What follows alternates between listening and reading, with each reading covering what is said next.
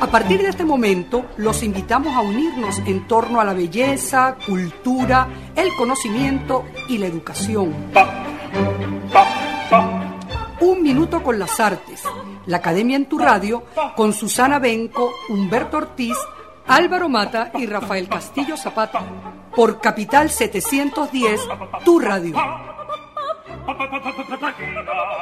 Buenos días, amigos oyentes de Radio Capital 710 AM. Bienvenidos a su programa Un Minuto con las Artes, la Academia en tu Radio. Esta mañana estaremos acompañándoles Nelson Rojas y Raúl Sánchez en el control, edición y montaje, Jorge Duque en la producción y coordinación de la estación, Valentina Graciani en la producción del programa, y frente al micrófono, Susana Benco, Humberto Ortiz, Rafael Castillo Zapata y Álvaro Mata, todos bajo la dirección de Radamés Pepe Lebrón. Saludamos cordialmente a nuestra audiencia y a nuestros queridos profes. Susana, Humberto, Rafa, ¿cómo van? Buenos días, ¿cómo están ustedes? De nuevo en nuestro encuentro semanal y como siempre, pues para disfrutar junto con la compañía de todos. Aquí estamos, pues. Buenísimo. Bueno, contentos como siempre de reencontrarnos cada semana con nostalgia por los días que vamos a estar sin, sin reunirnos para hacer el programa hasta enero. Pero bueno, ya hemos tenido, creo que un hermosísimo programa de, de celebración del primer aniversario. Y bueno, estamos muy contentos de poder continuar hacia el otro año que vamos a completar si Dios quiere. Ok, bueno, felices de estar con ustedes y con la audiencia, por supuesto, y con nuestros invitados. Y bueno, hoy tenemos un invitado muy apropiado para la época y ya veremos por qué. Adelante, Claus, ¿acaso? ¿Ah? Buenos días. ¿Se trata de Santa Claus, no entrevista, nuestro entrevistado? Podría ser, pero Sin, sin barba. pero muy festivo y muy alegre, eso sí. Eh, claro, claro. Buenos días, ¿cómo están todos ustedes, compañeros? Un placer, un placer estar aquí con ustedes y con este programa que parece que va a ser muy, muy, muy chévere. ya, sí. Usar una palabra vieja. ya el programa de cierre de año, ¿no? Nuestro programa final.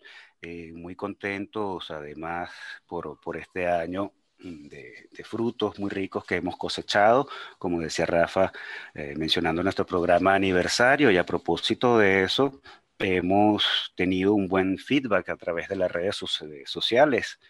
Eh, Susana, ¿cómo, ¿cómo va eso? Tú que manejas mejor que, que yo las redes. Oye, yo me he impresionado de la respuesta de cantidad de amigos, tanto aquí en Venezuela como fuera del país, en mi Instagram y en mi cuenta de Facebook en particular ha sido muy, muy grato leer mensajes, sobre todo de mucho afecto y, de verdad deseándonos lo mejor, que sigamos, que están pendientes de nuestro programa, de nuestros micros, o sea, realmente la respuesta eh, ha sido muy, muy numerosa. Y, entiendo que también en la cuenta del programa Un Minuto con las Artes, en la cuenta de Instagram, pues la respuesta también ha sido notable. Eh, bueno, estamos felices por eso, de verdad que sí.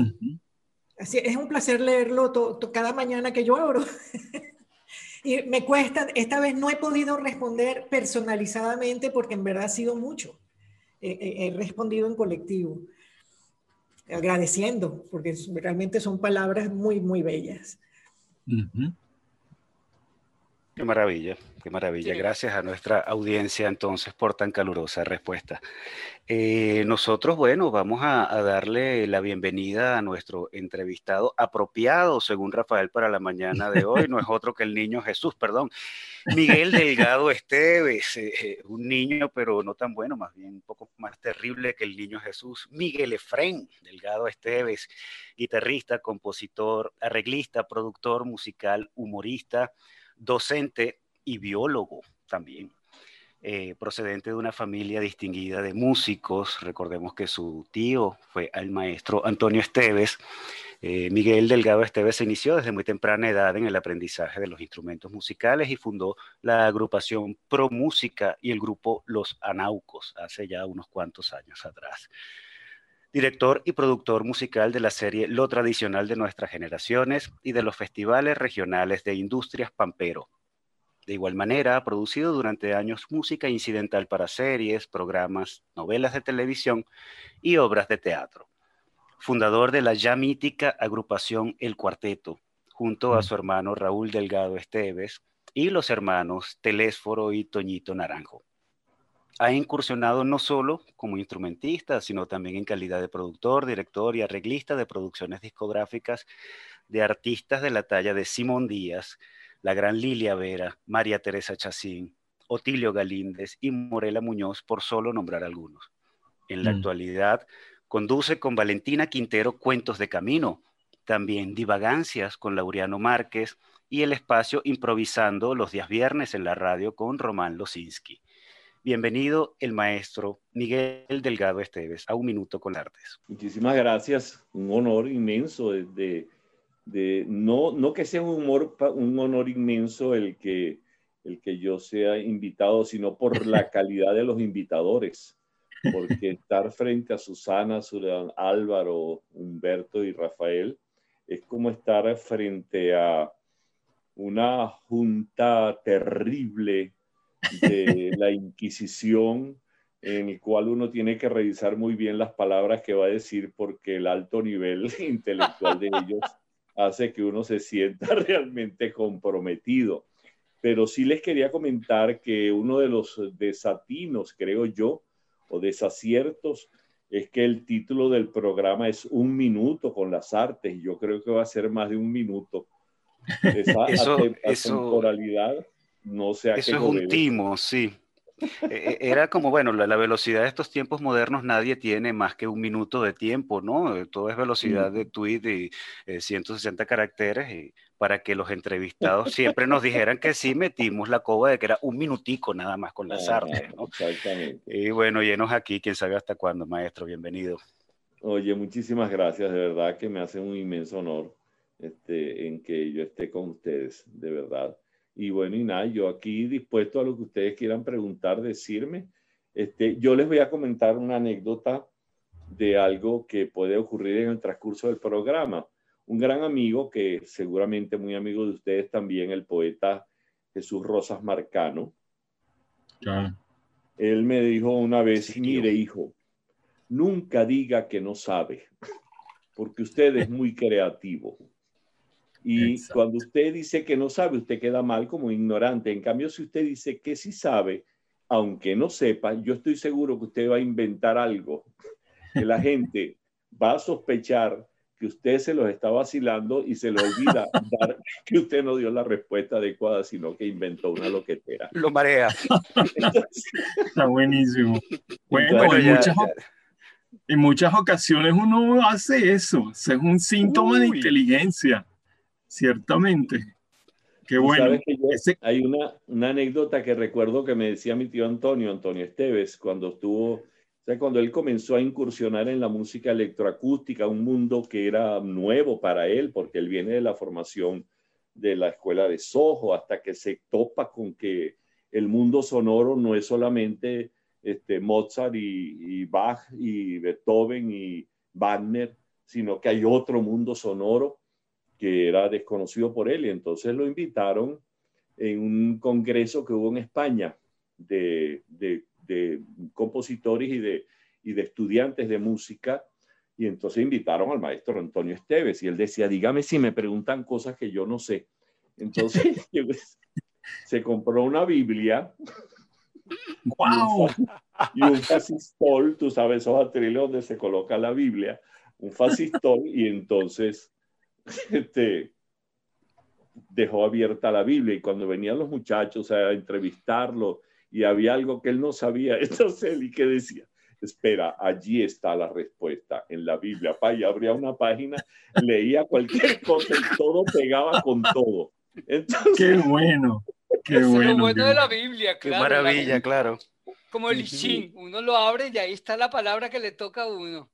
Exactamente. O sea, Miguel, que a ti, a ti, te viene, a ti te viene el humor eh, de tu tío tanto como la música, por lo que acabas de contar. Caramba, sí. ¿Verdad? ¿Cómo, ¿Cómo, era el humor en tu familia? ¿Por qué, porque ustedes son tan buenos humoristas? ¿De dónde viene eso? Bueno, mira, yo siento que el, el, buen sentido del humor, yo no sé si es el llano que de alguna manera nos marcó a todos, pero el llanero es muy, muy dicharachero, el llanero es muy inventor de cosas, el llanero este, es cuentero. Este, yo siento que por ahí debe venir la, la, cuestión. Yo realmente no, mm, lo del humor, como buen sentido del humor es una cosa, ser humorista es otra cosa, porque eso es un acto intelectual, ya esa es otra, ya esa es otra historia. Pero sí siento que, que el humor ha sido buena parte de lo que nos ha, nos ha, nos ha nos han sembrado los, desde los abuelos. Había un, un buen, una, buena, una buena vibra por, por la sonrisa, por, por la cosa creativa, por la cosa tremenda, si se quiere, por el dicho, por el refrán. Mi abuelo era muy refranero. Y entonces, este, yo inclusive, eh, hace poco, Patricia Guzmán me pidió que escribiera un artículo sobre la cantata criolla, un artículo que escribí que se lo llamé Mis andanzas con la, con la cantata criolla, y yo le decía, y decían entre otros, porque lo puse en cuatro, como en cuatro capítulos del artículo, y en uno de los capítulos hablaba de la manera como mi tío Antonio, este, ya con la relación con sus, abue con sus padres y con sus hermanos, este, ellos, eh, bueno, eran, eran muy amigos todos, eran, realmente tenían una excelente relación amistosa entre todos los hermanos de Esteves.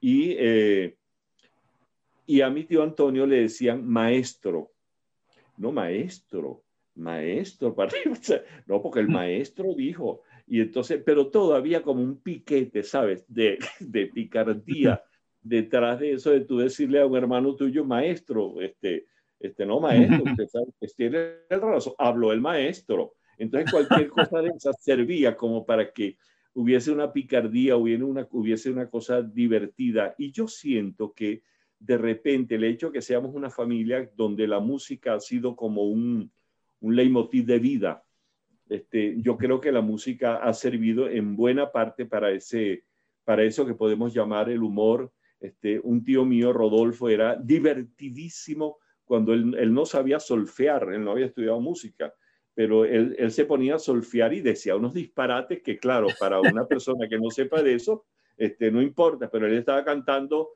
este, por decirte, no sé, Caballo Viejo, la la la la la la la la la la la la la la la la la la la entonces él podía decir do re mi fa sol fa si sol mi bemol y cosas así no entonces, todo era todo era divertidísimo y él le encantaba solfear delante de Antonio Esteves para que Antonio lo viera con, con una cara y tú sabes pero como recriminándole pero realmente era que no aguantaba las ganas de reír de, las de, de las tremenduras de mi tío Rodolfo.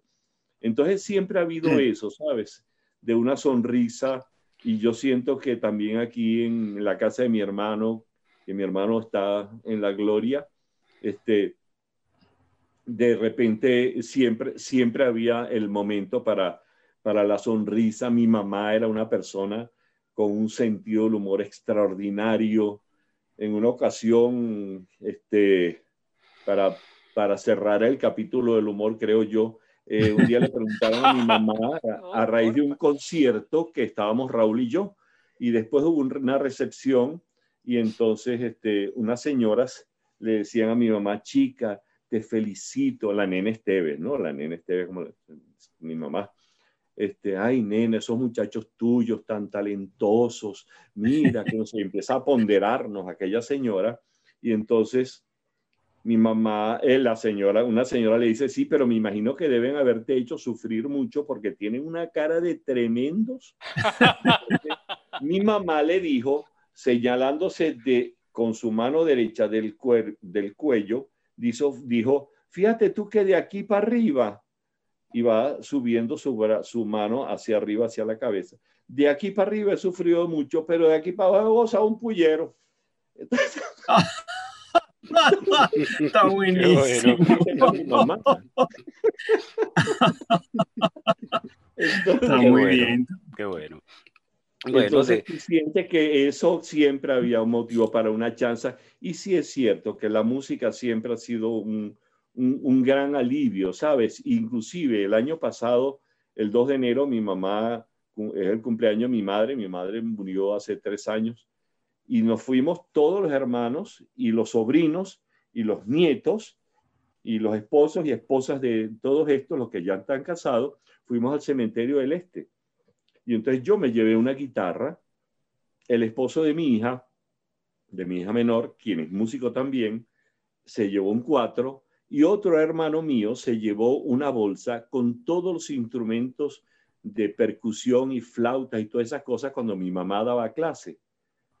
Mm. Nos fuimos al cementerio, entonces mi hermano empezó a repartir la flautica, una clave, un, ¿cómo se llama? unas castañuelas, unos tamborcitos, a todos los que estábamos. Y hemos armado un bonche ahí en la tumba de mi mamá, cantando cualquier disparate, desde guarachas, canciones venezolanas, todas y empezaron mis hermanos a hacer coreografía. Y, eso es la de mi mamá. Entonces, claro. por supuesto, Sobre una... los carros, los carros pasaban y, y, decían que extraño rito satánico será eso. Porque era un bonche lo que tenía, pero una cosa inclusive con coreografías, con bailes que empezaron a inventar mis hermanos. ¡Qué maravilla! Es eso, es eso. Yo le he mostrado ese video a algunos amigos porque este, mi esposa, este, Alicia, grabó el video y otra sobrina también se puso a grabar el video y entonces tú ves aquello y dices, una loquetera que me da unas ganas de reír y yo me imagino que mi mamá debe estar muy feliz. Mm, como dice el refrán, Rafa, sobre una tumba. Eso, sobre una tumba, una rumba. bueno, y a propósito de eso, vamos a escuchar una rumba nosotros. El primer tema musical de la mañana de hoy se trata de El Sinvergüenza, dedicado al tío Rodolfo de Miguel Delgado Esteves. Un tema de José Antonio Toñito Naranjo, interpretado por el cuarteto. Ya regresamos.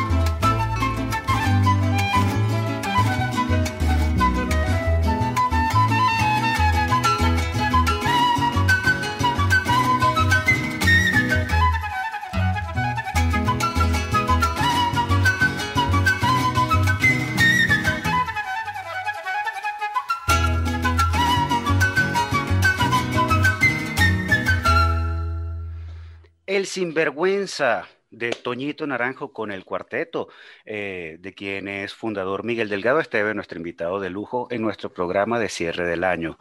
Rafa, ¿tienes algo por allí para Miguel? Sí, un trocito de lo que conversamos al principio. Bueno, él habló ciertamente de cómo la familia de la que proviene él, su hermano, está plagada de de pícaros y de gente con un gran oído musical, ¿no? Incluida su madre, acaba de contar una anécdota bellísima de su madre y eh, asomó algo que yo no sabía, que, que, su madre era, bueno, profesora de, de música y parece que su trabajo pedagógico con los niños fue algo muy importante, ¿no? Y bueno, quisiera que Miguel hablara un poquito sobre esa experiencia de su madre también con la música y con ellos como hijos, pues. Sí, bueno, tú sabes que mi mamá, eh, cuando daba clase, que nos, Raúl y mi hermano y yo éramos pequeños, este, ella nos llevaba a veces para las escuelas donde ella daba clase. Este, nosotros éramos como el llaverito de la nena Esteves, Raúl y yo. Entonces ella nos llevaba y yo tocaba el cuatro, Raúl cantaba muy bonito y como parte de los actos culturales, ella pues este, utilizaba a su par de polluelos para que le apoyaran en las cosas. Pero es que resulta que aquí en nuestra casa, yo vivo en San Antonio de los Altos, al lado está la casa de mi hermano Raúl, y resulta que este, los hijos de mi hermano Raúl, uno es director de orquesta y la otra es flautista. De, estoy hablando de la segunda administración de mi hermano. Y de la segunda administración mía, Gabriel es maestro compositor y Claudia es licenciada en, en arte, mención musicología. Cuando Claudia se se gradúa de, en artes en la UCB. Entonces estamos, y mira, ¿y, qué, ¿y en qué mención te graduaste? Le preguntó mi mamá. Y entonces él le dijo, bueno, en musicología, abuela. Y entonces mi mamá dijo, chico, pero en esta familia no hay hueso sano, lo que hay es puro músico. Ese hueso sano. ahí que dibuja el personaje. Con las dos anécdotas de la nena, ya viene, ya sabes de dónde proviene todo, esta, todo, este, todo este espíritu de, de alegría de vivir, siento yo que es así. A pesar de las dificultades, de, las, de las limitaciones, de las pobrezas, de las, de las tristezas que tuvimos que vivir en una época, pero, pero bueno, gracias a, a la guerrera Nena Esteves, todos sus hijos se levantaron de buena manera, bien educados, bien formados, y, eso es algo que nosotros tenemos que agradecerle a ella como, como un inmenso legado. Claro, claro. ¿Y qué tal tu padre? Mi papá no me pregunte porque no quiero hablar de él. ¡Ay, Dios santo! ¿Cómo será eso? Bueno, bueno. No, no, lo hizo bien. Yo no guardo rencores. Él falleció Exacto no guardo rencores, este, mi mamá nos enseñó también a eso, a no guardar rencores, él no lo hizo bien con nosotros. Con sus otros hijos sí, de su segunda administración como que sí lo hizo muy bien, este, pero realmente con nosotros no, no fue, no lo hizo bien, pero, pero como no se trata de juzgar a nadie, porque, ¿para qué? Sencillamente, claro, él después se sentía muy orgulloso de Raúl y de mí por, por las cosas que hemos hecho, pero vaya, Nada, nada, por ahí, por ahí. El, el, la formación nuestra es de formación de Esteves, de los Esteves, la familia Esteves, este, y que siempre mis tíos fueron así, pero muy unidos y fueron de un gran apoyo para mi mamá, inclusive en momentos de graves dificultades. Este, y que gracias a la guerrera Nena Esteves, este, esta familia, bueno, logró lo que logró desde el punto de vista humano, desde el punto de vista humanitario, si se quiere, desde el punto de vista de, de ser gente de bien, gente que profesa la honestidad con la alegría de ser honesto. Claro, magnífico. Eso es una enseñanza, bueno, de civismo eh, desde la casa misma, pues, maravilloso. Bueno, en eso te, te, respaldamos y te acompañamos porque bueno, no sé si lo puedo decir, pero mi familia se parece mucho a la tuya, salvo que en mi caso mi padre también estuvo siempre, pues. Yo no tuve esa ausencia paterna, sino una relación muy, muy buena con mi padre y mi madre era la música en la casa y la, la alegría de la música me viene a mí por mi madre también. Sí, y bueno que muchas familias venezolanas de nuestra generación funcionaron así. Eso, eso es la estructura clásica de la familia venezolana, sí. Sí, sí, sí.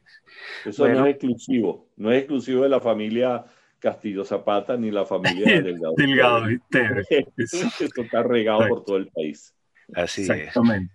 Bueno, y nosotros hablando de familia debemos ir, amigos oyentes, a unos compromisos comerciales eh, de nuestra casa, de la emisora Radio Capital. Y al regresar continuamos conversando con nuestro invitado Miguel Delgado Esteves.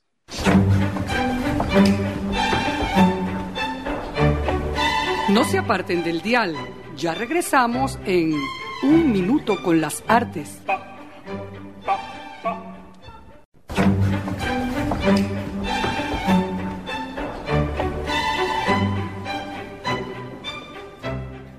Regresamos, amigos oyentes, luego de estos compromisos comerciales de Radio Capital.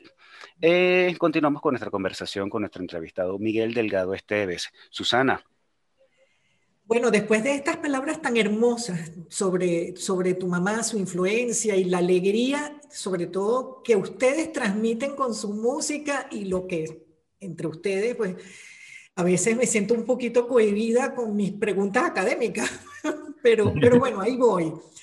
Mm, son dos preguntas que tengo. Me llamó la atención que a la cantata criolla, y no sé si otra producción musical de Antonio Esteves, se la catalogue como música nacionalista, cuando es un término para mí un poco fuerte porque siempre tiene una connotación como política, ideológica, eh, como más allá de lo que es, y yo lo veo como música venezolana.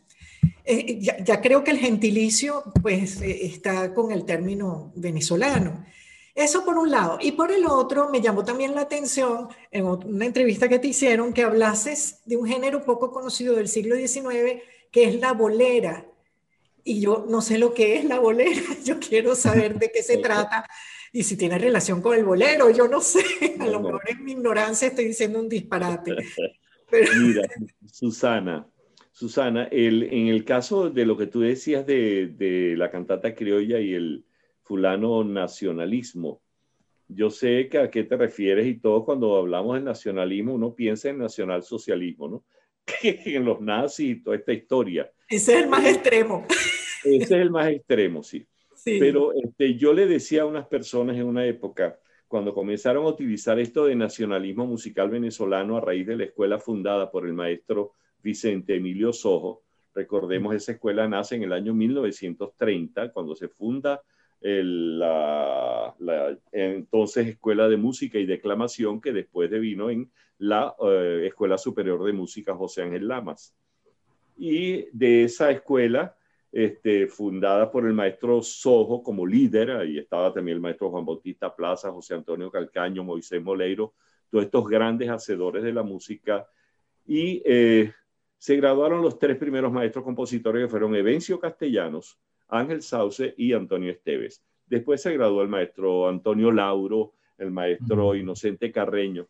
Y todos ellos, eh, bajo la, tutela, digámoslo así, del maestro Vicente Emilio Sojo, comenzaron a trabajar temas basados en, música venezolana. De hecho, la, una de las obras de graduación de ellos fueron justamente, en el caso del maestro Lauro, fueron los, para orquesta fueron los giros negroides. Del maestro Inocente Carreño, la célebre mm, margariteña, la, glosa sinfónica, como, como le puso de nombre el maestro oh, Sojo.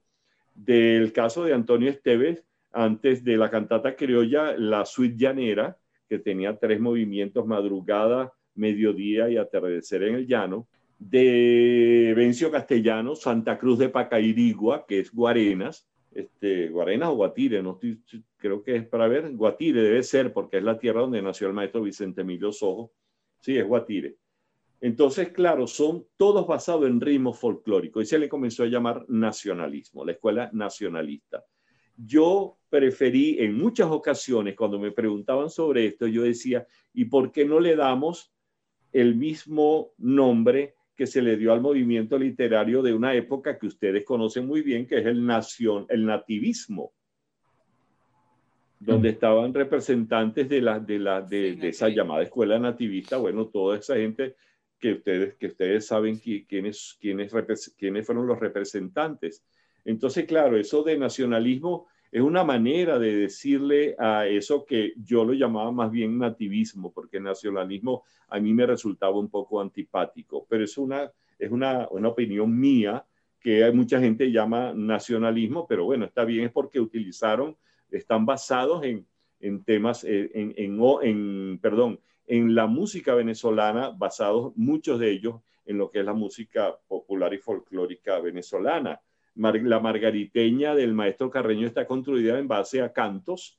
Margarita es una lágrima que un querubín derramó por hundirse al y al hundirse en hondo piélago en lágrimas se convirtió.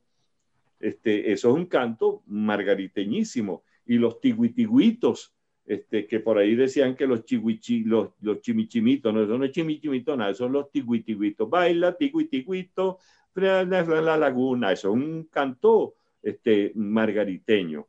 Eh, y así te topas con, con, con, con, muchas partes de la obra, en el caso de Antonio Esteves, cuando tú ves eh, la cantata criolla, que es la obra icónica de Antonio Esteves, allí hay una, como, como decíamos, utilizando un término gastronómico, un maridaje perfecto entre lo oculto y lo popular.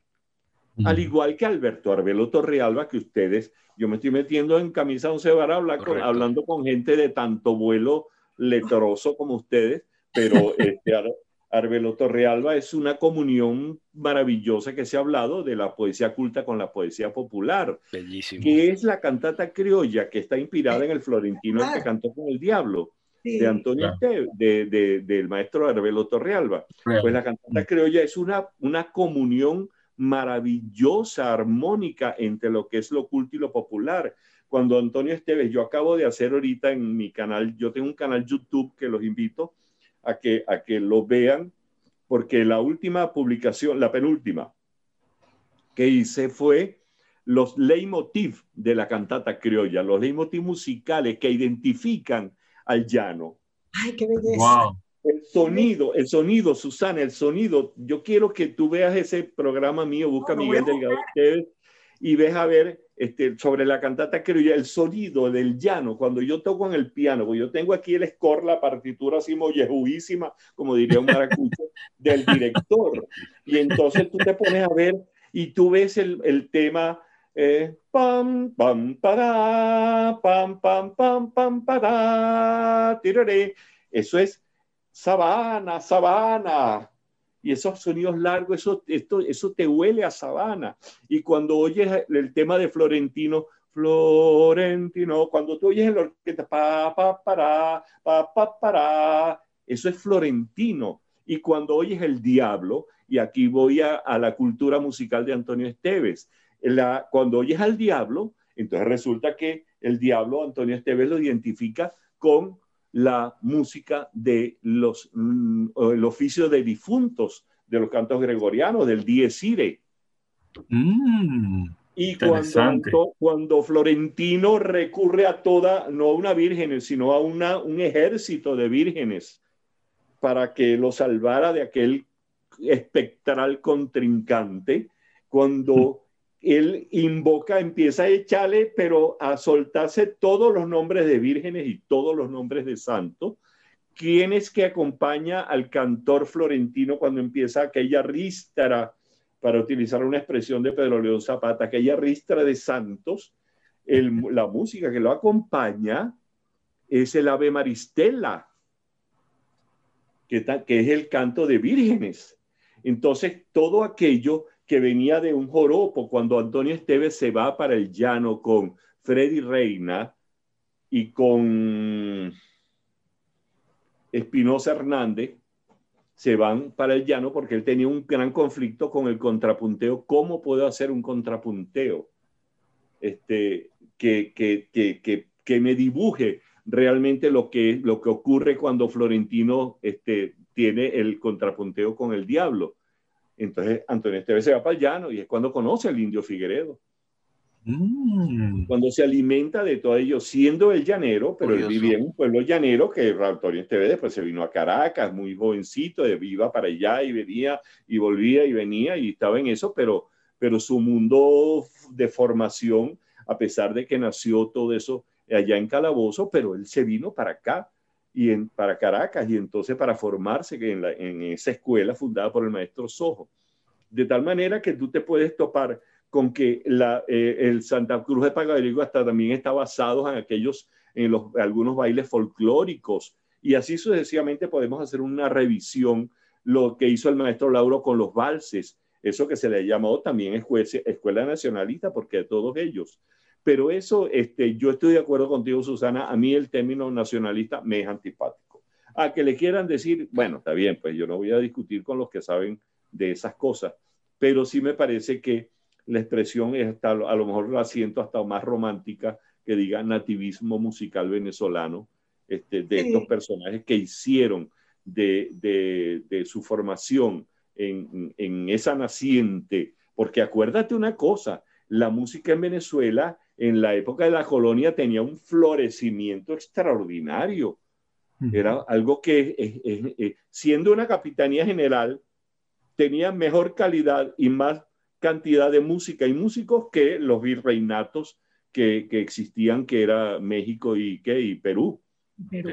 Entonces, que era más grande, pues. Esto era un pueblito y sin embargo se logra un desarrollo musical extraordinario, pero la guerra de independencia, la guerra federal y todo ese muñuño de guerra, pues hicieron que 100 años la música estuviera como dormida de alguna manera, hasta que aparece todo este movimiento con el maestro Sojo a la cabeza como líder y que por supuesto ahí estaban todos estos grandes maestros que le acompañaron, entre ellos Plaza, Calcaño, eh, Moleiro, etcétera esa escuela, esa, ese nacionalismo, bueno, una manera de decirle, este, pero bueno, como todas las clasificaciones son artificiales, yo creo que eso es un artificio que puede perfectamente, el que no quiera utilizarlo, no lo utilice.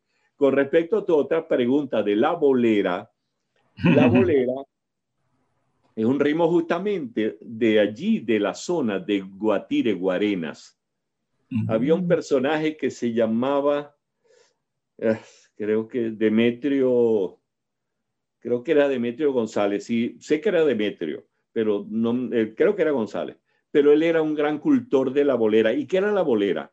Era un canto que se hacía con guitarra y el, uno de los más famosos, una de las más famosas boleras era el célebre Don Ramón tenía una camarita de esas que llaman Montes de Oca un día se la fue a poner y se le reventó la copa. Las muchachas les decían, mírame esto, a ese viejo don Ramón, era un viejo verde. Y siempre los textos de las boleras eran textos humorísticos. Entre paréntesis, eso de la camarita no es una cámara de fotografía, es el sombrero que llaman camarita que mi, mi mamá una vez en un acto que hubo que ella fue a supervisar, vuelve otra vez la nene este, un acto que ella fue a supervisar y entonces la maestra montó para que ella viera. el don Ramón tenía una camarita y entonces los muchachitos hacían, don Ramón tenía una camarita y hacían así como una cámara de fotografía. y mi mamá se paró, niña, ¿qué ignorancia es esa? La camarita es un sombrero, un bafo, un sombrero, un tipo de sombrero, eso no es una cámara de fotografía. ¿Cómo se te ocurre? Yo me acuerdo de eso. Y entonces, pero eso, y los textos de las boleras eran textos humorísticos. Fíjate, este don Ramón tenía una camarita, un texto para burlarse de un viejo verde. Eh, hay otra, otra bolera famosísima que es La vieja y la muchacha un mismo cantor haciendo de hombre y de mujer. Entonces decía, hay una parte que, bueno, que este, la, la vieja y la muchacha era, ay mamá, que el, el cantante bueno, dice, ay mamá, que me gusta el llanero, ay sus ojazos, me ven con ternura. Y la vieja le decía, muchacha, no se haga le armaba un zaperoco. Todo era una cuestión teatral. Y hay otra bolera que es divertidísima que se llama Siete cocineras tengo, que era un tipo que, voy a utilizar la expresión un poco, a lo mejor fuera de contexto, pero un, bueno, no la voy a usar, un vividor de damas. Ok. entonces, el tipo este, tenía siete cocineras y entonces el, en el texto de la canción empieza a, nombrar a fulana y tal que me trae los retallones, fulana y tal que me trae unos, unos, unos plátanos horneados, la otra que no sé qué, y cómo no voy a engordar si tengo siete cocineras. El tipo tenía siete mujeres y las siete mujeres las servía, me imagino, y, y ellas le daban comida y el tipo estaba muy gordo por eso. Entonces son textos. Ahora, es interesante porque eso se acompañaba, era con guitarra originalmente. Y cuando el maestro Sojo recopila esas siete cocineras, tengo la vieja y la muchacha, Don Ramón tenía una camarita, todas esas boleras. Entonces, en la parte pianística es un, un ejercicio de mano izquierda, porque era, era, mientras la mano derecha ibas, chum, chum, y lo O sea, era, era justamente porque los guitarristas se acompañaban con muchos bajos de la guitarra. Don Ramón, papá, papá, tenía Mario, todo era muy vivaz. Esas son las, las, las ya en vías de extinción boleras. No tienen nada que ver con el bolero, a menos que el experto en la materia Rafael Castillo Zapato y Zapata y su estudio de fenomenología del bolero nos digan que sí es hermana una de la otra, pero lo único que tienen en común son dos o cinco letras. De resto, Exacto. Ya veo. No, Qué bueno. No, excelente. lo aclaró todo. Claro. Le agradezco un montón a Susi la pregunta porque yo tampoco sabía que era una bolera. Sí, y, sí. y, es, muy, muy interesante pero si eh, lo que acabas de explicar. sí, yo las he escuchado, las canciones sí, pero no sabía que eran boleras, sí. Sí, sí. sí. Mire, tú no tienes una guitarra por ahí cerca. Yo la tengo, claro. Ah, bueno. maestro, falta de confianza, pues. Falta de confianza para que nos interpretes a la audiencia algo. Este, claro. un ejemplo musical directo, pues. Nos explica. Mientras, ustedes hablan, la voy a buscar. Este, Por eso es otro precio, ¿oíste, Rafael? Ok, ok, después, después resolvemos. Después, habla.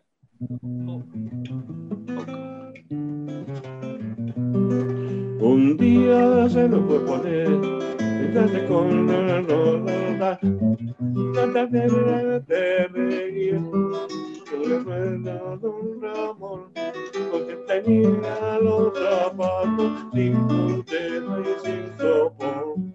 Don la para,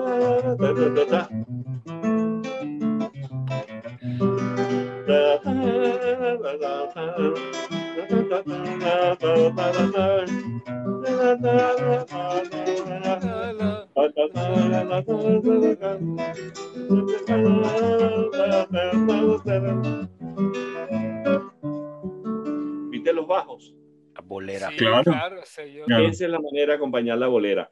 Hay una, en una ocasión un músico, él falleció ya, un músico de muy alta formación académica, pero yo recuerdo que estábamos en un concierto de un coro y orquesta que él tenía y fue en el aula magna. Y estaba yo sentado junto con Rafael Simón, eh, Rafael, no, Simón, el maestro Simón, que fue director de la estudiantina universitaria, ahorita me acuerdo.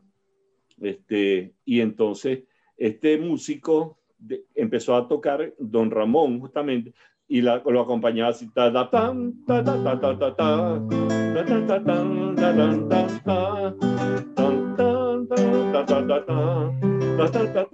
Y entonces el maestro... Formal. Okay.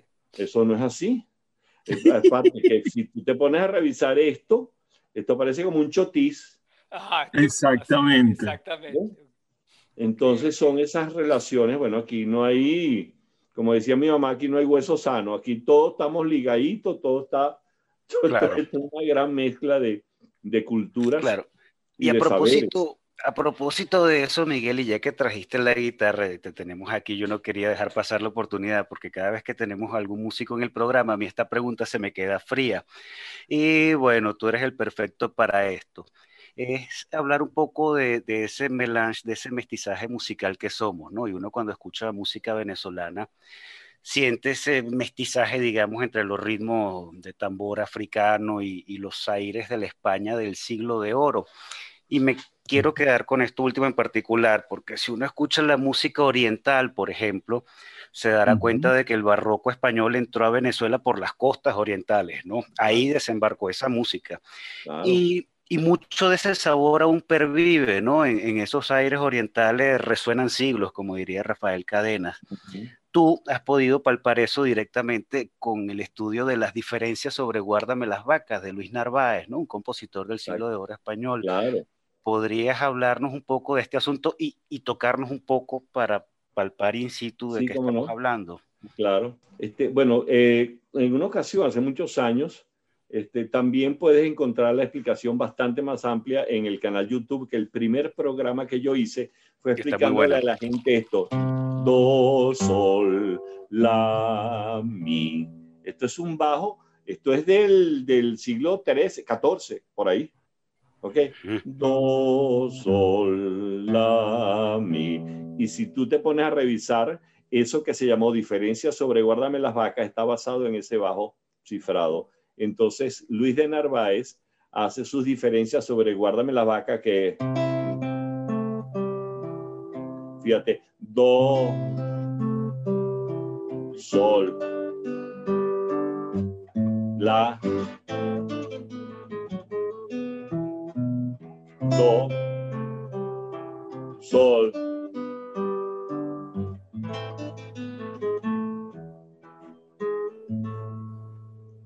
eso, si tú le pones, cuando esa música llega, como tú bien dijiste, a las regiones orientales, en el año 1529 llegaron las primeras vihuelas a la isla de Cubagua. La isla de Cubagua, recordemos, isla de las perlas, toda la riqueza perlífera trajo una cantidad de gente y cantidad de mercancías, entre ellos esas vihuelas. Y con ellas vino la música. Y entonces resulta que viene el mestizaje. El cantará tiene sentido el cantar, tiene sentido entendimiento y razón. El canto tiene sensor, tiene entendimiento y razón.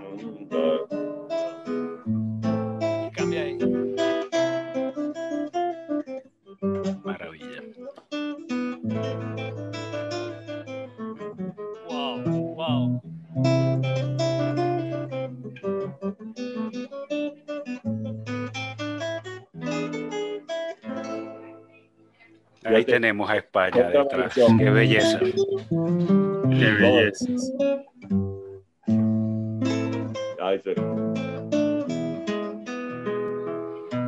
Eh, de ahí vienen todos esos cantos. Entonces, claro, cuando estaba en una, hace años, Raúl y yo estudiándolo, esto, entonces yo le decía a Raúl, hermano, eso tiene una edentina Apolo, y empezamos a averiguar, y resulta que existe en Huelva eso que se llama el polo.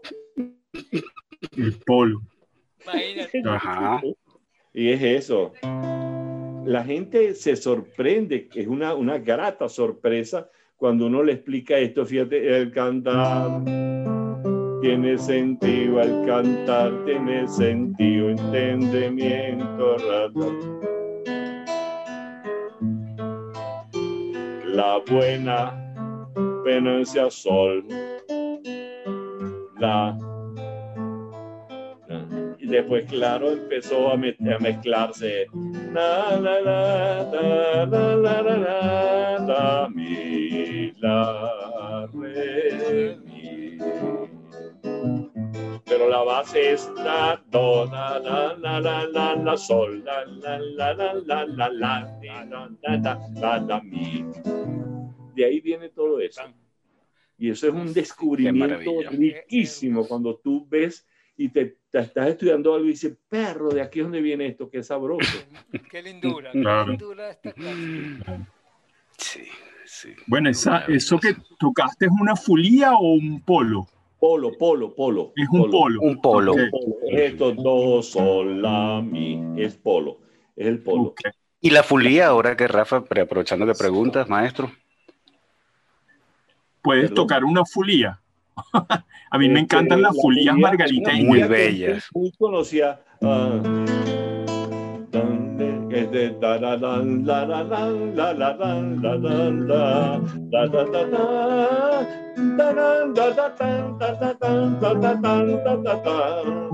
Qué bonito está el altar. Bendito quien lo adoró altar, bendito quien lo adornó. Ay, qué bonito está el altar. Esa es la estructura de la fulía.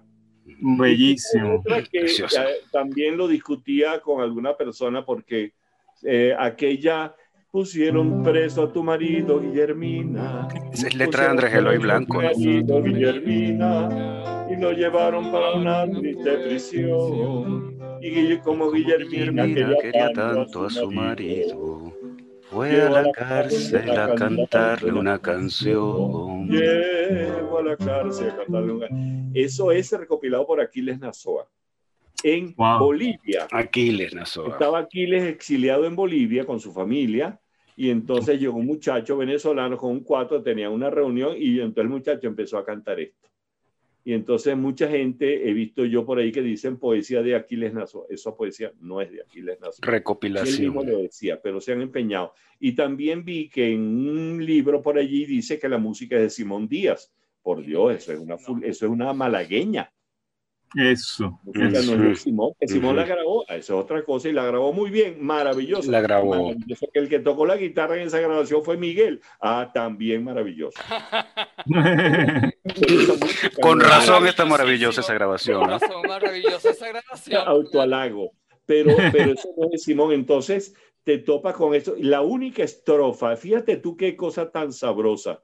La única estrofa que es eh, original de Aquiles, aquella que dice, niña que bordas la blanca tela, niña que bordas en tu telar, niña que bordas en tu telar. En el mapa de Venezuela. Y un, pañuelito, para, llorar. Y un pañuelito para llorar. Eso parece que Aquiles Nazoa lo hubiese escrito hace como un año. Ayer en la mañana, sí. Eh. Sí, señor. Vigente, sí. ¿Qué, ¿Qué tiempo nos queda? Nos queda un minutico ya para cerrar. Eh, eh, no, no, hablamos de la Navidad y de las tradiciones navideñas, etcétera. Oye, ¿verdad? Tenemos que despedir con un aguinaldito. Ustedes sí son fríos, ¿vale? Estamos en plena Navidad ya montados y, nada. ¿ah? Claro. Qué gente tan, tan grinch. Hay un aguinaldo, hay un aguinaldo. Ustedes se acuerdan de Otilio Galíndez. Claro, claro. Y Otilio y a mí nos encargan un aguinaldo que fue el pregón de la Navidad de Caracas y Otilio hace la letra y yo hice la música. Mi hermano Raúl hizo el arreglo para el Orfeo Universitario y la solista fue Morela Muñoz. Nada wow. Más, nada, más, nada, nada más. Y es, se llama El niño es el mismo, pero mira qué manera de decir las cosas Otilio y que uno pudo hacerle una música que a mí me gusta, hasta ahora me ha gustado. Cantemos un coro que al niño le guste, alegre y sonoro, que el niño lo escuche, San José que baile, la Virgen sonría. Llenemos las calles con gran alegría las calles con gran alegría. Mira esta estrofa. El niño es el mismo, preguntón de cosas, el por qué la espina, el por qué la rosa tú agarras la metáfora por donde quieras agarrarla. El niño es el mismo, preguntón de cosas, el por qué la espina, el por qué la rosa.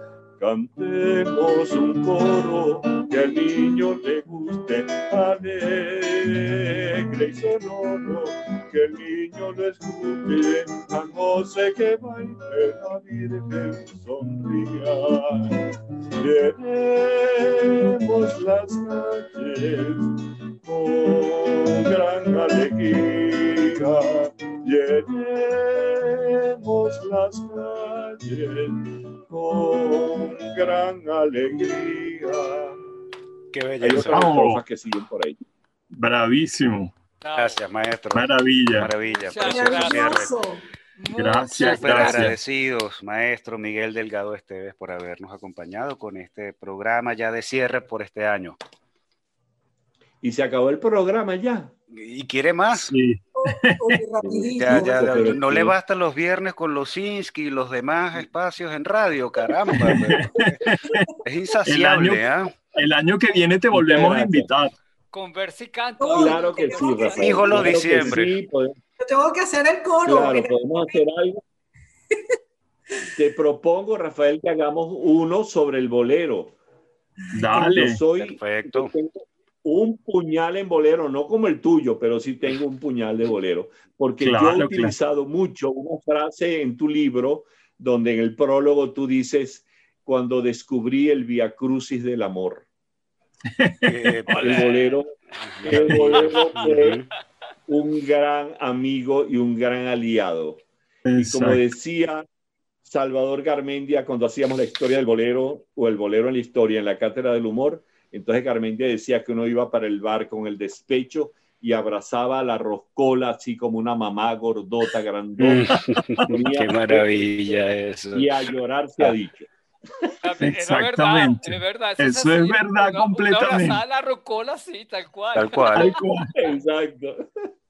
Bueno, bueno buenísimo. Bueno, esa, es una, esa es una bella promesa para el año que viene. Muy, contento, muy contentos de tenerte. Un abrazo grande.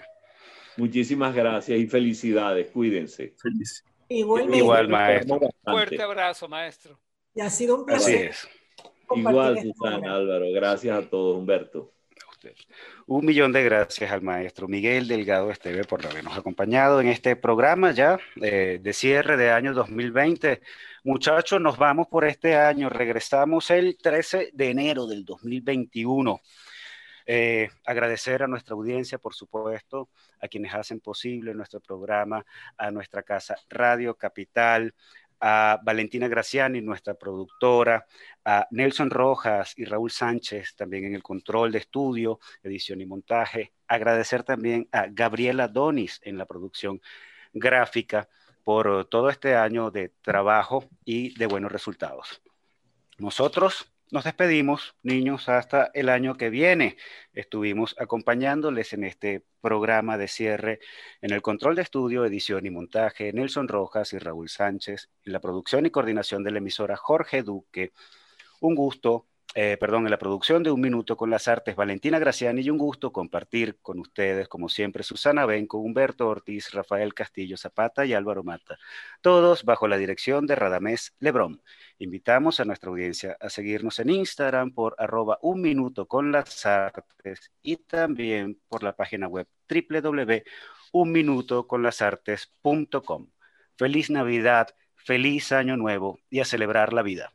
Nos escuchamos en enero 13 de 2021. Felices fiestas. Y hasta aquí, un minuto con las artes. La invitación es para el próximo miércoles a las 9 de la mañana por Capital 710, tu radio.